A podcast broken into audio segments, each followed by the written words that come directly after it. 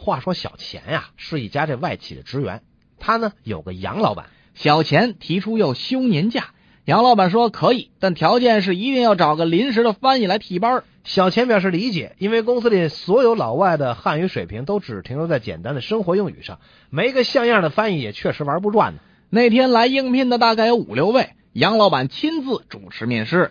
前面的几位好像都不够理想，毕竟阿拉伯语这个小语种呢，不像英语选择余地那么大。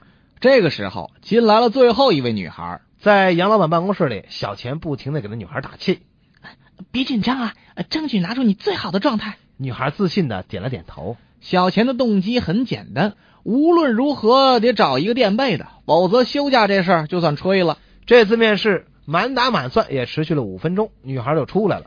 到此为止，选择谁留下呢？估计杨老板心里该有谱了。但愿这个女孩不会辜负小钱的希望。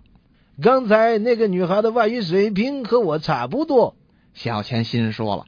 这女孩果然出手不凡呐，五分钟就搞定了。这杨老板真是轻易的不夸人呐！哦，那这么说，我可以踏踏实实去休假了。你难道不明白？我说的是，那女孩的外语水平和我的汉语水平差不多。